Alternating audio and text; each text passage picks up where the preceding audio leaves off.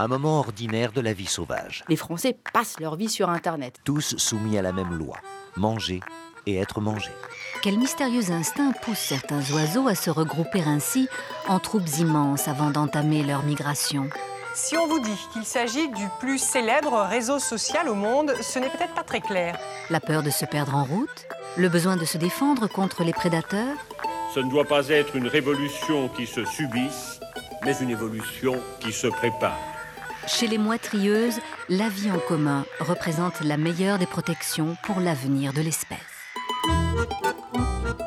Je m'appelle Elodie Font et comme vous peut-être, je fais partie des 33 millions de Français qui régulièrement postent une photo de leurs cheveux sur Facebook, des 12 millions de photographes de coucher de soleil sur Instagram, des 10 millions d'internautes qui échangent dignement et respectueusement sur Twitter. Comme vous, peut-être, je n'imagine plus ma vie sans les réseaux sociaux. Ils m'amusent, m'agacent, me distraient, m'informent, m'étouffent, nos identités à travers un miroir déformant. Arrobase, Ina, vous n'avez pas mieux à faire de nos impôts. Je suis fascinée par la manière dont nous sommes en permanence en train de romancer nos propres histoires. À quoi ressemblent nos identités dans le théâtre de nos vies numériques? Vous vous apprêtez à écouter Double Vie, une série de podcasts produite par Lina, à la rencontre d'Instagrammeurs professionnels, de trolls plus ou moins assumés, d'internautes sous pseudo pour mille raisons différentes. Et vous, où vous situez-vous sur les multiples scènes de nos vies numériques? Double Vie, une série d'Élodie Font et Charlène Nouyoux, produite par Lina. Épisode 1, Métamorphose. Il fait froid ce soir-là. Le lendemain, il est censé neiger. Au dernier étage d'un petit immeuble, aux marches dépareillées, Monsieur le prof nous fait de la place sur son canapé. Monsieur le prof, un pseudo habité depuis 2011 par William. Prof d'anglais au civil, 4 livres à son actif et 500 000 abonnés sur Twitter. Il y a ceux qui se demandent comment devenir prof, ceux qui veulent des conseils en anglais, ceux qui commentent la manière dont leurs profs à eux font cours. Alors les petits Bernard l'ermite se remettent tout de suite à la recherche d'un coquillage pour se protéger, disons, leurs arrières. Bonjour William, est-ce que dans, dans, ce canapé, tu te transformes souvent en monsieur le prof? Non, non, non, je suis monsieur le prof euh, à mon bureau, quand je suis sur mon, mon, ordinateur à tapoter au clavier, mais euh, sinon le reste du temps, je suis William, tout simplement. J'ai toujours essayé depuis le début d'avoir de cadrer les choses, euh, d'avoir mon compte Twitter euh, qui est très lié à mon travail, donc de tweeter finalement depuis le travail. Et une fois revenu à la maison, de pas trop, pas trop m'en occuper. Je crois que c'est quand je suis. La progression, c'était entre 10 000 et 50 000 abonnés, où j'ai vu une évolution euh, et un temps, un temps fou que ça me prenait. Ça peut prendre une heure ou deux par soir, facilement, de répondre, de lire les notifications, de répondre aux gens. Parce que quand on répond à quelqu'un, ça crée une conversation, finalement. Surtout si on répond dans l'immédiateté. Si la personne voit qu'on est disponible, ben, elle va vouloir euh, discuter. Toi, t'as jamais été embêté par euh, l'éducation nationale? Non, non, pas directement. Euh, après, voilà, j'ai toujours fait attention, j'ai toujours été voilà, respectueux et j'ai toujours fait attention à ne pas viser un élève en particulier. Quand je fais des blagues sur les élèves ou sur le quotidien, c'est le concept d'élève, c'est pas l'élève de 3e B qui m'énerve ou il y a une époque, j'avais créé le, personnage d'Enzo, euh, qui est présent dans pas mal d'anecdotes. Mais Enzo, c'était pas un de mes élèves. C'était euh, voilà, un concept, l'élève un peu turbulent euh, qui, qui, nous embête. voilà, donc je le, je le, mettais en scène.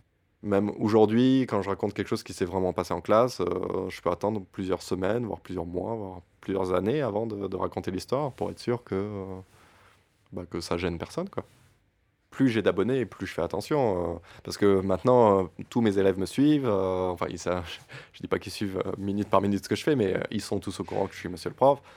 Donc, parfois, ils attendent, ils vont dire quelque chose exprès en classe pour que je réagisse, pour que je fasse un petit tweet ou un truc comme ça. Donc, j'ai pas envie non plus de rentrer dans leur jeu. Donc, c'est pour ça que je préfère prendre la distance. Et j'ai pas envie voilà, que ça influence mes cours à un moment, euh, ça peut devenir étouffant en fait. Quand les élèves en parlent, euh, les collègues, euh, les parents, les inspecteurs.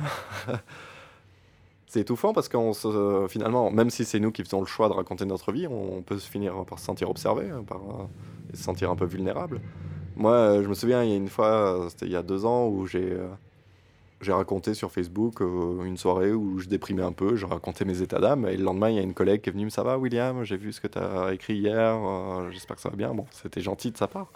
Mais d'un autre côté, euh, pour moi, c'est, je racontais juste ça sur Internet. Et Internet, c'est quelque chose d'éloigné, c'est des gens que je connais pas. Mais là, ça, ça commence à rentrer dans ma vie. Donc, bah, depuis, je raconte plus trop mes états d'âme. À la base, t'as quand même créé un pseudo. oui, c'est ça. T'étais caché derrière. Bien sûr.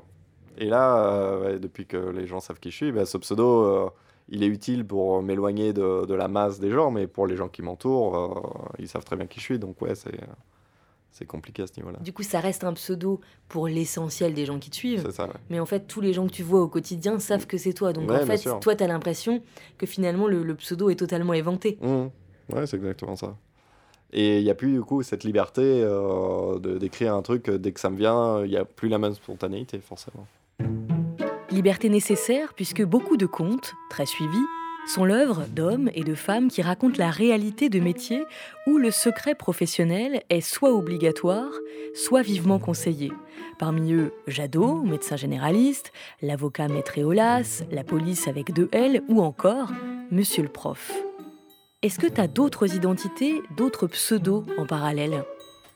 Là sur Twitter j'en ai qu'une parce que c'est trop compliqué à gérer, de changer de compte, tout ça.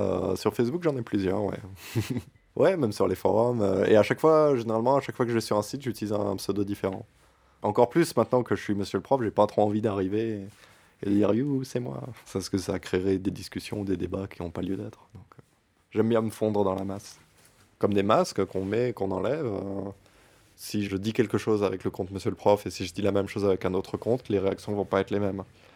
Euh, moi, je trouve ça assez passionnant. Et l'idée qu'on peut se faire euh, une identité euh, qui a plus de place que nous. Là, moi, je suis un mec lambda, je vais dans la rue à Paris, personne me regarde, personne me parle.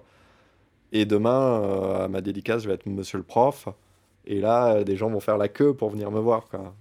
Alors que moi, en vrai, je suis quelqu'un de très timide et, et personne va venir me poser de questions. C'est chouette parce que ça nous donne des, des choses qu'on n'aurait jamais pu vivre sinon. Parce que je pense que jusqu'à présent, on, on restait bloqué dans notre vie. On n'a qu'une seule vie, une seule facette. Et euh, les réseaux sociaux, euh, les identités multiples, ça nous permet d'explorer d'autres facettes de nous. Et c'est intéressant. Et tu disais, quand le pseudo prend plus de place Mm. que ta, ton identité, euh, ta première identité, on va dire. Ça, c'est dingue. Ouais, ouais, euh, c'est rigolo. Mais c'est justement ce côté, c'est bien de pouvoir euh, enlever le masque, comme ça, l'ombre disparaît avec.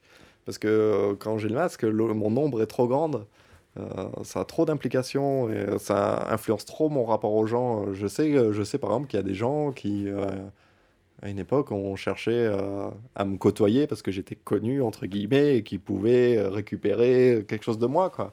Tu sais plus pour est-ce que la personne m'aime bien euh, parce que euh, pour ce que je suis ou pour euh, l'utilité potentielle que je que je le roman là qui est, euh, que j'ai coécrit et qui va être euh, publié demain est-ce qu'il est publié parce qu'il est bien ou est-ce qu'il est publié parce que j'ai 400 000 abonnés et que ça aide pour la promotion? Je sais pas. Est-ce qu'on m'aime pour ce que je suis ou pour euh, ce qui dépend de mon pseudo quoi? Une des conséquences d'être euh, aussi suivi sur Internet, c'est que Mhm. j'imagine que tu suscites aussi des haines, ou en tout cas des désapprobations fortes. ouais, ouais, ouais. Euh, comment euh, on vit avec? Je crois qu'à partir de 50 000 abonnés, pour les gens, on n'est plus une personne, on est un concept. Et donc, ils s'offrent le droit d'insulter euh, parce qu'ils se disent oh, il- soit il est connu, ou soit il s'en fout, ou soit il le lira même pas, donc euh, je peux l'insulter. Et moi, ça- c'est arrivé ça, euh, ce cap, euh, je crois en 2014-2015. Et ça a été euh, assez difficile au début. La, raison pour laquelle on, on, éprouvait une certaine haine pour moi, c'est que euh, je faisais beaucoup plus d'humour noir à l'époque. Et les gens me pre- prenaient ça au premier degré.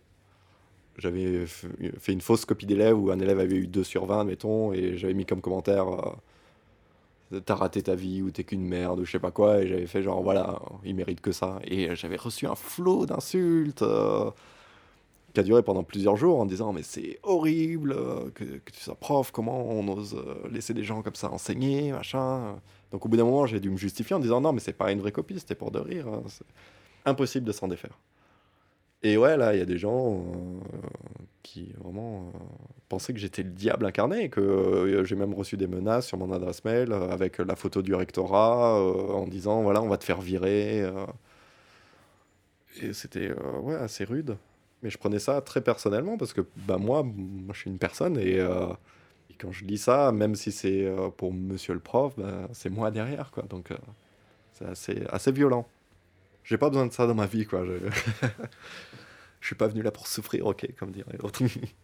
Une fois, euh, il m'est arrivé ça, il y a un, mec qui m'avait euh, traité de, de merde je sais pas quoi. Et le lendemain, il se trouve que j'étais au même endroit que lui dans une soirée. Et je savais qui c'était parce qu'on avait une connaissance en commun. Et donc je suis allé le voir, j'ai dit euh, bonjour. Il commence à me serrer la main. J'ai fait non, mais tu me serres pas la main, tu m'as traité de connard hier. Donc c'est quoi le problème? Et il me fait ah bon, euh, t'es qui? Donc j'ai dit monsieur le prof. Il fait ah non, mais non, mais ça, ça c'est sur internet. Mais non, non, mais c'était une blague. Je non, c'est pas une blague. Moi j'ai reçu, j'ai vu le message et tu m'as juste insulté quoi. Donc euh, c'est quoi le problème? Et là, bon, euh, la personne effectivement était moins agressive que, que sur le net. Donc je pense qu'il y en a beaucoup qui sont un peu dans ce cas-là. Et donc maintenant, ce que je fais, depuis euh, 2015, c'est que quand je reçois un message méchant, je fais une capture d'écran, je le mets dans mon dossier haters et je bloque la personne. Et quand je reçois un message gentil, euh, ça j'ai mis beaucoup plus de temps euh, avant de le faire. Quand je reçois un message gentil, genre euh, bah, telle chose que tu as fait, ça m'a aidé, merci, bah, je le je l'enregistre aussi, je mets dans mon dossier euh, gentil. Il s'appelle vraiment gentil. Ouais, ouais, gentil retour.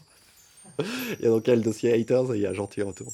Et, euh, et voilà, il y en a un qui se remplit plus, plus vite que l'autre, euh, celui des gentils, donc je suis plutôt content.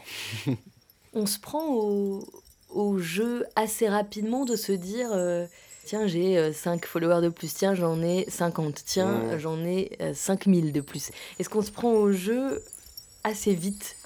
Oui, mais en fait, euh, je pense que Facebook et Twitter et tous les réseaux sociaux sont un peu construits autour de ça. Et je pense même au niveau euh, de notre cerveau, ça fonctionne comme ça, c'est c'est chimique. On a un petit euh, excédent de dopamine qui arrive dès qu'on a une notification, ça pop comme ça, on est content. Donc, euh, ouais.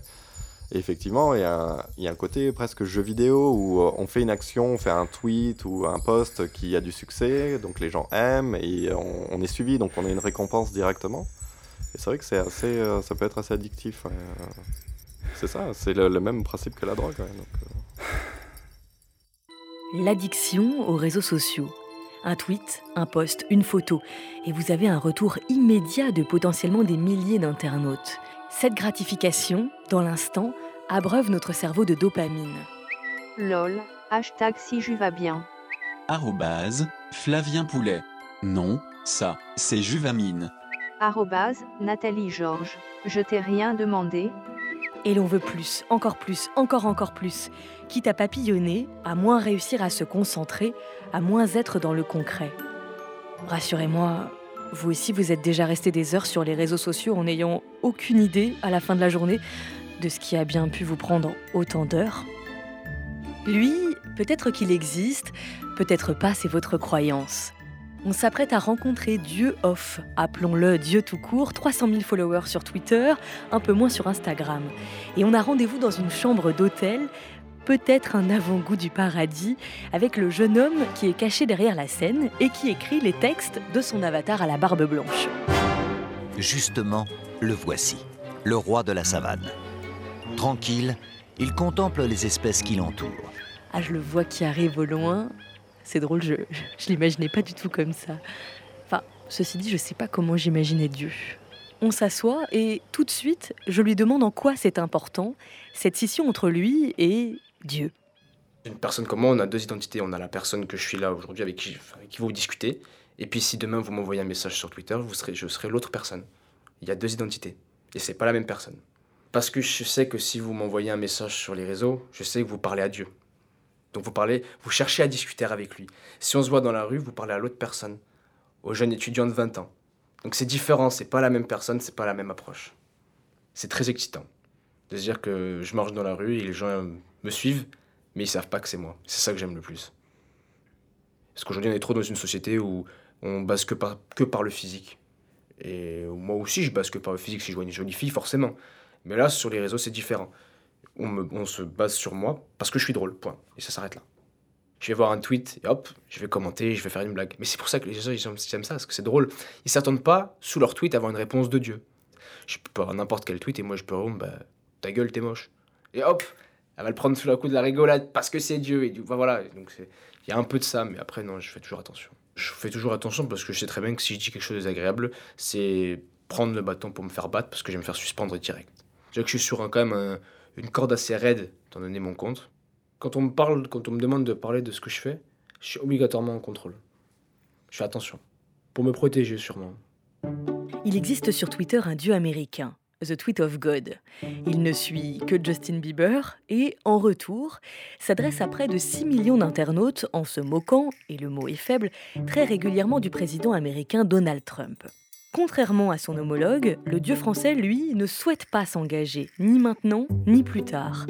Ça, c'est bien. Dieu est ni de gauche, ni de droite.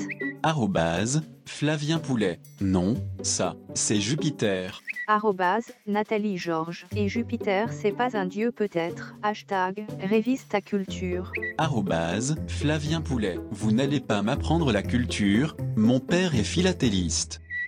Il fait très attention à ce qu'il écrit, il relit en amont ses tweets des dizaines de fois, même s'il reste parfois quelques fautes d'orthographe. Mais ça ne le protège pas pour autant, et comme presque tous les gens qui témoignent dans cette série de documentaires, il doit faire face à des menaces quotidiennes. La haine, je la connais tous les jours. hein. Bah, J'ai quand même un compte qui s'appelle Dieu. Donc euh, des menaces de mort, j'en reçois tous les jours. Que ce soit par des religieux, des non-religieux. Des gens qui se disent mais c'est complètement débile de faire un compte humour là-dessus. Si aujourd'hui j'en suis là quand même, c'est que je me dis que je suis un minimum drôle et que les gens comprennent. Si tu n'es pas d'accord, tu me bloques et puis t'arrêtes là. Tu dirais que c'est aussi le fait d'être sous pseudo qui te permet cette liberté-là Ah oui, et, de, et aussi de dire Oui. bon, je reçois des menaces de mort, mais en même temps, le temps qu'ils me retrouvent, euh, bon, c'est quand même pas tout de suite. Ah mais complètement, parce que je lisais là, euh, je crois que c'était vendredi ou samedi, euh, l'un des autres très gros tweetos français a tweeté en disant euh, euh, je sais pas exactement quoi faire, euh, je ne peux plus tweeter en donnant mon avis sans que je, sans que je, je refoule la haine. Donc c'est pareil, sauf que lui n'est pas sous pseudo. C'est son vrai prénom, c'est son vrai visage. Et moi j'ai cette facilité-là parce que je suis sous pseudo. Quand l'étudiant a créé Dieu, il a coupé les notifications de son téléphone. Risque trop important de bugs permanents, tant leur nombre est hallucinant. À quel moment de, de tes journées tu mets le costume de Dieu? Moi c'est quand j'ai le temps et quand j'en ai envie. Je sais pas, ça peut me prendre 2, 3 heures, 4 heures par jour, je sais pas. J'ai le temps d'écrire, après le temps de tout ça, le temps de regarder un peu, de suivre les actualités qu'il y a eu ces derniers temps sur Twitter, le temps de regarder moi euh, mes mentions, est-ce que j'ai pas eu de trucs particuliers, est-ce que j'ai pas reçu de messages de personnes importantes par exemple. Tout ça je regarde et ouais, 2-3 heures à peu près. Ouais, C'est à mi-temps en fait. Ouais, à peu près, ouais. Ouais, ouais, c'est ça. Et tu gardes ton, ton compte euh, ouvert toute l'année, donc même pendant les vacances, tu continues à tweeter? Ah non, mais je tous les deux jours, tout le temps, tous les deux jours. Je programme pas, j'utilise pas de programmateur. moi. Donc ça veut dire que, euh, mine de rien, quand bien même tu fais bien la distinction entre les deux, Mm. euh, mine de rien, ce compte-là, euh, il, il te poursuit, Oui, exact. même quand tu es en vacances, euh, Ah oui. même quand tu es en week-end, même quand tu es avec tes potes. Tout le temps. Tout le temps. Nous, on est étudiants, donc on vit tout le temps dedans ça, en fait, je pense. Et ça t'a jamais posé de problème avec, une, avec ton ex, par exemple? Si, si, au début, ouais. ouais au début, ouais. je prenais cher au début, quand même. Parce que du coup, c'était le tout début du compte, donc il fallait, euh, fallait, fallait le faire partir. Et bon, moi, je me dis, allez, allez, il va partir, allez, allez, allez. Donc je passais énormément de temps dessus. Donc au début, je m'en suis pris un peu plein la gueule, quand même.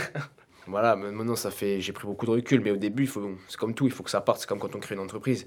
On passe beaucoup de temps pour que ça parte, il faut que ça marche. Donc moi, j'ai passé beaucoup de temps au début pour que ça marche, et au final, bah, ça a marché. Donc ce que j'ai fait, ça, voilà, ça n'a pas servi à rien. Donc tu le vis vraiment comme un travail alors, ce compte? Oui, oui, un travail non rémunéré, voilà, on va dire ça comme ça, oui, mais plus comme une passion, plutôt. T'es précaire de Dieu, quoi. Voilà, c'est ça. voilà, on peut dire ça comme ça, voilà. Et tu, tu te dis que ça pourrait euh, traverser le, le virtuel et que quelqu'un pourrait t'embaucher, par exemple, pour les, les blagues que tu vrai, fais? c'est vrai que ça serait quand même, j'aim- j'aimerais bien, ouais, parce que malgré tout, c'est de l'écriture de blagues sur un thème, sur des choses bien précises. Et j'aimerais bien, pourquoi pas, ouais, faire des trucs pour des, pour des humoristes ou quoi, mais bon, ça après, on verra. Vous voyez cette collègue qui ne dira jamais un mot de sa vie privée? Dieu est ainsi. Seuls certains membres de sa famille, une poignée d'amis et son ex, savent qu'il a un double miséricordieux sur les réseaux sociaux. Et pour cause, hors de question pour lui de jouer une comédie dans laquelle il a déjà eu un rôle il y a quelques années. J'avais déjà vécu une expérience euh, où je n'étais pas sous pseudo, où j'avais mon propre visage. Et euh, c'est vrai qu'on a de suite une, une image de la personne qui n'est pas réellement celle vraiment de cette personne-là. Quand une personne peut avoir beaucoup d'abonnés, on va de suite la catégoriser. Et c'est pas du tout ce que je voulais. Et moi, je faisais de l'humour avec euh, mon vrai visage et mon vrai nom, sur un peu de tout. J'avais 50 000 abonnés à peu près, mais j'ai décidé d'arrêter parce que ça nuisait plus qu'autre chose à mon image. Euh, les gens qui me connaissaient, euh, c'était de suite Ah bah lui, il a beaucoup d'abonnés. Ah bah lui, il fait ci. Ah bah lui, il fait ça. Ah bah lui, il est connu. Donc en fait, c'est, il est intouchable. Ou aujourd'hui, il, a il a beaucoup d'abonnés, donc il, il se la pète. Il fait le crâneur. Et moi, c'est pas du tout ce que j'ai envie de laisser passer, laisser, laisser paraître de moi. Voilà, le premier exemple, c'est normal, j'ai 20 ans. Hein, c'est avec les filles, forcément. Les filles, euh, de suite, c'était Ah bah lui, il a 50 000 abonnés, euh, c'est mort. Euh, que ce soit nous-mêmes les garçons. Hein. Si demain, on, veut, on voit une fille qui est très jolie, que ce soit sur les réseaux ou pas, si elle va avoir 20 000 abonnés, on n'ira jamais lui parler. Et on se dit, bah, de toute façon, elle est intouchable. Mais je pense que l'inverse, c'est pareil pour les filles. Ah bah lui, il a si, c'est mort. Après, c'était avec mes potes aussi, j'ai perdu beaucoup de potes à cause de ça, parce qu'ils me disaient, ouais, t'as changé, t'as changé. Alors qu'au final, on n'a pas changé du tout, on fait juste, c'est un passe-temps, c'est une passion. Et au final, ben, on perd des gens. Quoi. Donc plutôt que de dire on perd des gens, eh ben, alors on arrête tout et puis on recommence à zéro. Aujourd'hui, je me pose plus la question parce que personne ne sait qui je suis et c'est ce que j'aime. J'ai arrêté pendant un an et j'avais pas prévu de reprendre. Hein. Et qu'est-ce qui t'a donné envie justement de reprendre? Le manque. Je me baladais sur Twitter et j'ai vu des mecs qui faisaient des trucs drôles et j'ai fait, mais moi avant c'était moi ça. C'était moi. Donc non, je vais revenir et je vais refaire ce que je faisais avant. Mais jamais j'aurais pensé arriver là. Jamais.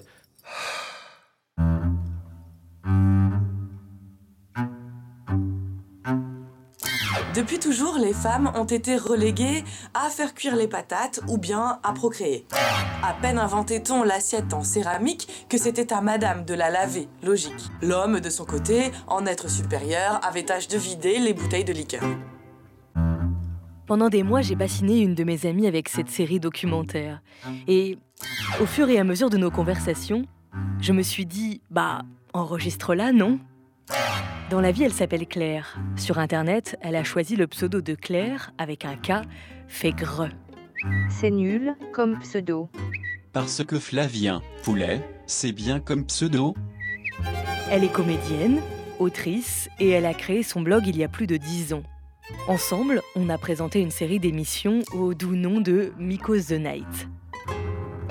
C'est la seule de mes amies que j'ai rencontrée en l'interviewant un matin, très très trop tôt. J'ai donc d'abord rencontré Claire avec un K, comme si mon fil Twitter se matérialisait en 3D. Mais c'est bien Claire avec un C qui nous reçoit chez elle, un thé brûlant dans une main une cigarette électronique accrochée à l'autre. Les oiseaux, les hirondelles. Les hirondelles, je crois que tout le monde connaît ça. Quand les hirondelles volent bas en criant, c'est que eh, il va faire mauvais temps. Par contre, quand elles volent haut, c'est signe de beau temps aussi. J'ai toujours utilisé un pseudo sur Internet, je crois. Mais parce que, à l'origine, sur Internet, euh, c'était surtout euh, les forums, des trucs. Du coup, un pseudo, euh, pour moi, c'était une bonne question. En fait, je me suis pas dit, tiens, je, vais choisir entre utiliser mon nom ou utiliser un, pseudo. Pour moi, c'était comme ça. Internet, c'était euh, c'était pas vraiment réfléchi. Après, la question, c'était quel pseudo? Euh, Je crois que j'ai été. Euh, en fait, à l'époque, on n'appelait pas ça community manager, mais un des tout premiers tafs que j'ai eu, c'était ce qu'on appellerait aujourd'hui community manager. Je crois que c'est là que j'ai trouvé Claire avec un K, puisque mon vrai prénom, c'est Claire avec un C. Simplement parce que j'avais envie que ce soit pas exactement moi, puisque pour moi c'était un personnage euh, qui me représentait. C'était proche de moi, mais c'était pas moi. C'est comme, euh, je sais pas, euh, Lisa Laposte, quoi. Et après, Claire Fégrosse, c'est quand j'ai ouvert un blog, et mon premier blog, je crois que c'était en 2008, fin 2008, je crois.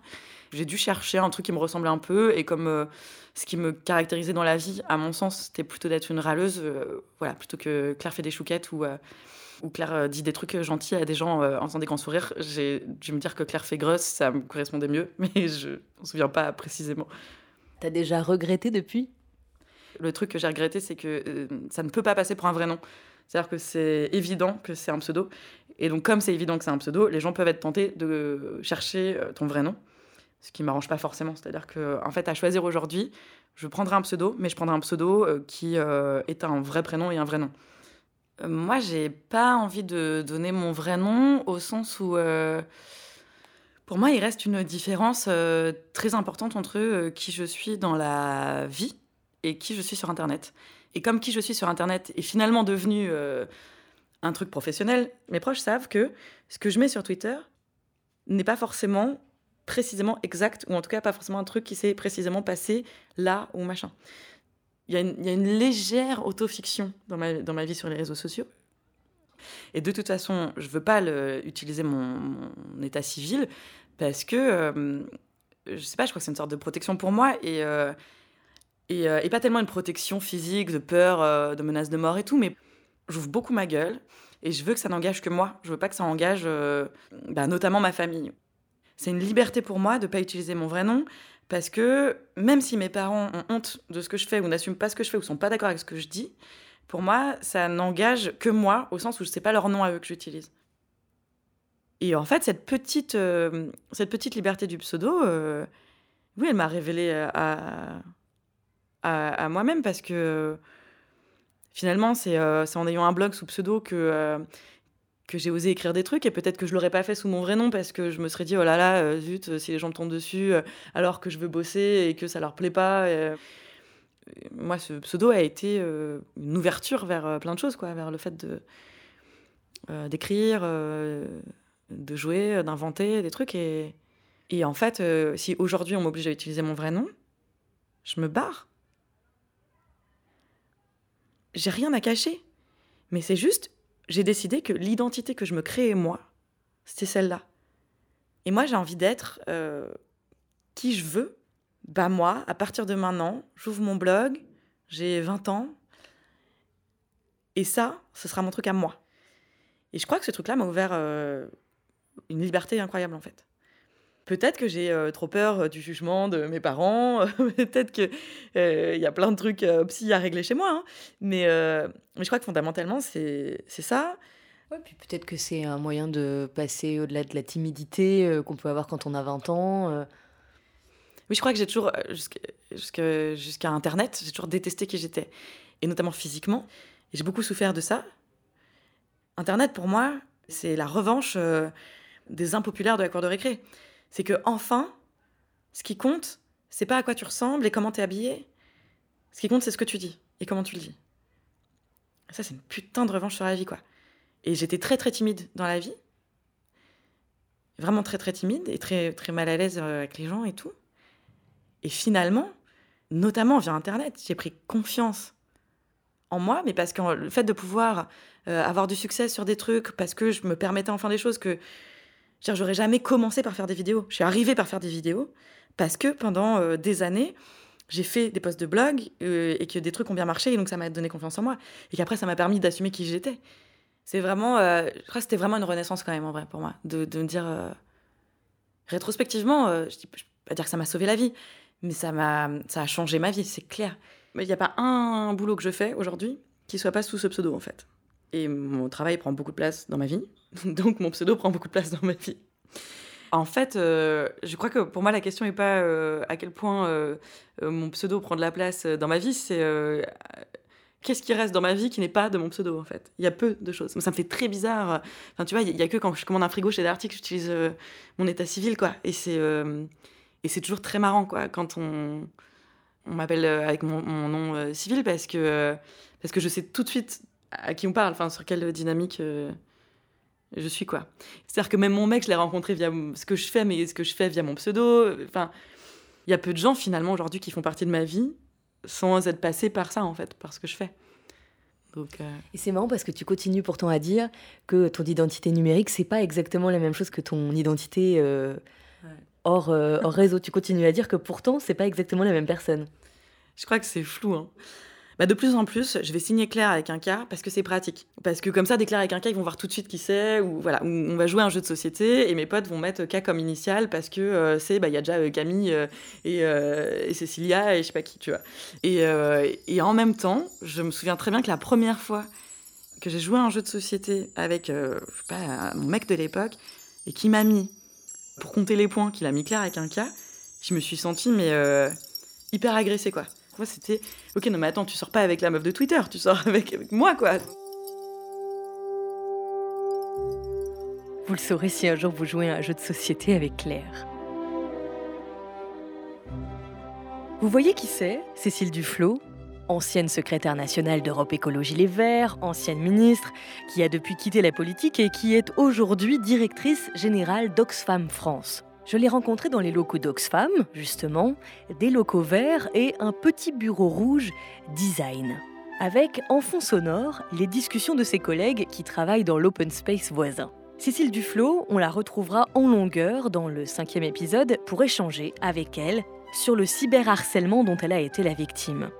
Mais cet après-midi-là, au tout début du mois de mars, on a aussi discuté de son compte Twitter et de ses 400 000 followers. Cécile Duflo et Twitter, c'est toute une histoire. Arrobase, Ina, votre journaliste, est nul. Toute une histoire, est présentée par Sophie Davant, pas Cécile Duflo. Révisez vos sources, tout ça avec l'argent public. Emoji en colère, emoji en colère, emoji pastèque. Pourquoi la pastèque? Faute de frappe. Hashtag, colère, scène. Des tweets très relayés, d'autres qui ont fait polémique, certains sur sa vie publique, d'autres sur sa vie privée, et globalement un ton qui lui appartient. Alors j'ai été assez étonné de voir la quantité exceptionnelle de, de, ce, de ce monde sous-marin, de ce monde du récif. Ils y sont tous. Alors, c'est devenu une espèce de réserve naturelle, si vous voulez. François Hollande, Nicolas Sarkozy, Marine Le Pen, Jean-François Copé, François Fillon. Ces animaux vivent en toute tranquillité et on en trouve effectivement énormément. On pourrait citer l'ensemble de la classe politique. Cécile Duflo, vous êtes sur ce réseau social depuis plus de 10 ans. Qu'est-ce qui vous a fait comprendre Twitter avant la plupart des autres hommes et femmes politiques? C'est euh, Chantal Joanneau qui avait fait un message ou donné une interview en parlant des conducteurs de la ligne 14. Et à ce moment-là, c'était le jour même, je crois, donc euh, un certain nombre de gens rigolaient, et moi je monte dans la ligne 14, et évidemment je monte dans la première voiture et il n'y a pas de conducteur, et donc je prends en photo l'avant du train vide, puis les voix, et en disant euh, un petit message du conducteur fantôme qui dit bonjour à Chantal Joanneau. Ça, ce message-là a été euh, retweeté, et j'ai dit ah non mais c'est génial, on peut faire des blagues avec Twitter. Et donc là, j'ai adopté Twitter par ce côté euh, rentrer en contact directement avec les gens. Et ensuite, il y a eu la révolution tunisienne. Le deuxième euh, moment que je date très précisément, c'est la révolution tunisienne, avec un événement que j'ai pas raconté, que je peux raconter maintenant, où je suivais, je me suis mis à suivre des comptes qui avaient l'air informés sur ce qui se passait, des gens qui étaient anonymes. Et le jour euh, où euh, Ben Ali quitte la Tunisie, plusieurs expliquent qu'ils ont des informations, qu'il va venir en France, être accueilli en France, et que ce sera une catastrophe, que ça va tuer la révolution, etc. Et là, je prends la décision, je suis secrétaire nationale, de faire un communiqué de presse en disant que si la France accueillait Ben Ali, ce serait, enfin, il doit toujours exister sur le site des Verts, ce serait un scandale, etc. Plus tard, on m'a expliqué que ça avait sans doute été un des éléments qui avait fait euh, conduit la France à ne pas accueillir Ben Ali, qui effectivement s'était posé ou en tout cas survolé la France à ce moment-là. Je prends ça avec beaucoup de pincettes évidemment, mais en tout cas, j'ai vu au-delà du côté rigolo, la dimension politique euh, qu'a pris, euh, qu'avait pris ou que pouvait prendre Twitter. Donc, et puis petit à petit, j'ai disposé d'un truc que j'avais pas du tout prévu, c'est-à-dire des centaines de milliers de followers, avec ce que ça signifiait comme euh, efficacité. Comme arme politique aussi. Comme arme, comme outil, mais aussi au- comme point de faiblesse, puisque du coup, tout ce qui était mon usage de Twitter, du second degré, de la complicité, a basculé au moment euh, du vote sur, euh, sur euh, le traité, où j'ai fait un tweet qui était tout à fait adapté au Twitter d'avant, sauf que j'étais ministre et c'est devenu l'ouverture des journaux, des chaînes euh, d'information continue le lendemain, avec une photo du chili con carne que j'avais fait le soir, qui voulait dire eh ben, c'est cool ma vie, je suis plus secrétaire nationale, c'est à Pascal Durand de se taper tout ça. C'était un petit truc de clin d'œil et de solidarité qui est passé totalement dans un sens différent. Et donc je me suis dit, ah bah c'est fini. Est-ce que Cécile Duflo sur Twitter vous a euh, aidé à quelque chose dans, dans ce... dans ce- Elle m'a aidé à faire peur. Il y a des gens qui disent Ah non, tu vas pas tweeter ça. Donc euh, ça, c'était drôle. Euh... Je suis pas sûre que ça m'ait politiquement vraiment aidé. Ça a contribué à me donner une certaine assise, on va dire, mais ça a aussi accentué, bah, de la part de tous ceux qui connaissaient pas, ou tout ça, le côté effectivement euh, immature. Donc euh, ça faisait un combo avec, euh, avec femmes et écologistes.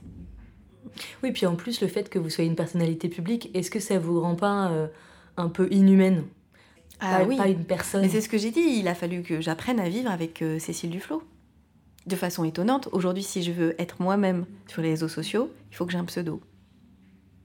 Mon nom, mon prénom, c'est plus moi, c'est Cécile Duflo. C'est-à-dire que c'est une personne où quand vous rentrez dans un endroit, quand vous rencontrez des gens, ils ont déjà un avis sur vous. Et d'ailleurs, ils se gênent souvent pas pour le dire. hein. C'est vrai, ça désinhibe. Je comprends du coup, il y a une tentation de partir vraiment à l'étranger. En se disant, je vais être dans un endroit, et c'est aussi ce que j'aime chez Oxfam, c'est que j'ai des collègues, euh, mes collègues du, de l'executive board, ils, sont, ils viennent des autres pays. Une grande partie d'entre eux, ils connaissent pas, euh, et c'est très bien, la vie politique française, et donc je suis neuve pour eux. Et c'est. Là, je me suis rendu compte à quel point c'était. Je respirais, quoi. J'avais pas à m'excuser d'être moi. Et à dire, euh, en fait, je suis sympa, hein. en fait, je suis normale, en fait, je mange, euh, en fait, je rigole, je fais des blagues. De toute façon, c'est trop tard. Voilà. J'ai eu un moment de deux, trois semaines vraiment douloureuses après avoir décidé euh, d'arrêter la politique il y a un, peu plus d'un an, en novembre, quand je suis revenue d'un long moment passé dans les Landes. Je, suis revenue et puis les gens ont recommencé à me parler ou à me demander de faire des photos et, et là je me suis dit non en fait euh, je veux plus, enfin je, veux revenir avant quoi. Et là j'ai dû me dire bah non c'est trop tard. Maintenant ça va. Mais quelque part il y a un écran entre Cécile Duflo et, et, et moi. Et Cécile Duflo forme écran. Justement, à la transparence, ce sera l'objet du deuxième épisode de cette série documentaire. Un autre type de double identité, d'autres scènes de théâtre. La vie que l'on se crée, que l'on fantasme, que l'on transforme, que l'on retouche. Nathalie Georges. Flavien Poulet vous a demandé comme ami. À suivre, un nouvel épisode de Double Vie, une série d'Élodie Font et Charlène Nouyoux, mixée par Laurent Thomas et Grégory Chopard. Voulez-vous accepter? Ce podcast s'inscrit dans l'atelier de l'audiovisuel public. C'est un appel à projet d'Arte France, France Télévisions, France Média Monde, l'INA, Radio France et TV5 Monde.